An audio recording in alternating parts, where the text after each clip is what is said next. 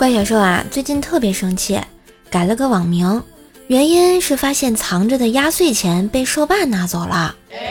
你们知道他改了个什么吗？嗯，没错，认贼作父，可把我爸给气坏了呀。临床课上，男老师问：“哪个器官激动时会变大六到七倍呢？”他点了个女生回答，该女生红着脸说：“我拒绝回答。”老师又点了一个男生回答，男生答曰：“瞳孔。”老师说：“正确。”然后对那个女生说：“有三句话提醒你：一是你没有预习课的内容；二是你又胡思乱想；三。”是你婚后会非常失望的孩子。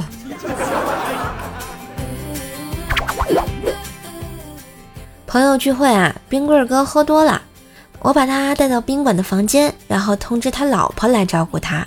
结果他老婆进门的一刻，冰棍哥吼了一句：“给我换个年轻的！”哎，我看冰棍哥这次可能是要玩完了呀。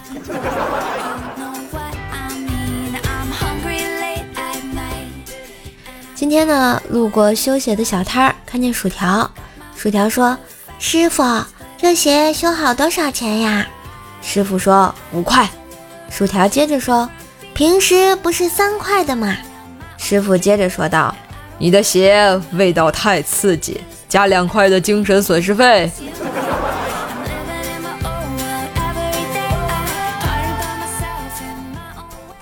薯条昨晚梦到月老，就问他。你为什么不给我一个男朋友？月老打量了一下薯条，悠悠地说道：“红绳短，腿粗，系不上。”嗯。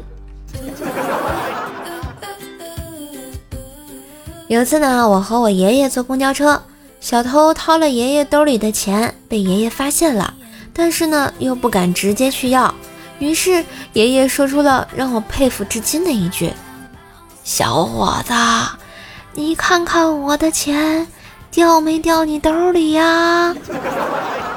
然后小偷说了一句：“滚！”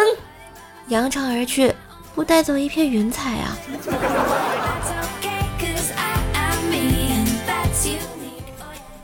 今天呢，去吃米线，我说帮我多放点葱花香菜呗。老板娘瞄了我一眼，说：“加五毛。”正好旁边有一个帅哥，男神级别的。哦，我的不要香菜葱花，把我的那份直接给他吧，就不收他钱了啊。我正羞涩的报以感激的眼神之时，这货对着我说：“你把你那五毛钱直接给我就行了啊。”不是，这丧心病狂啊你们！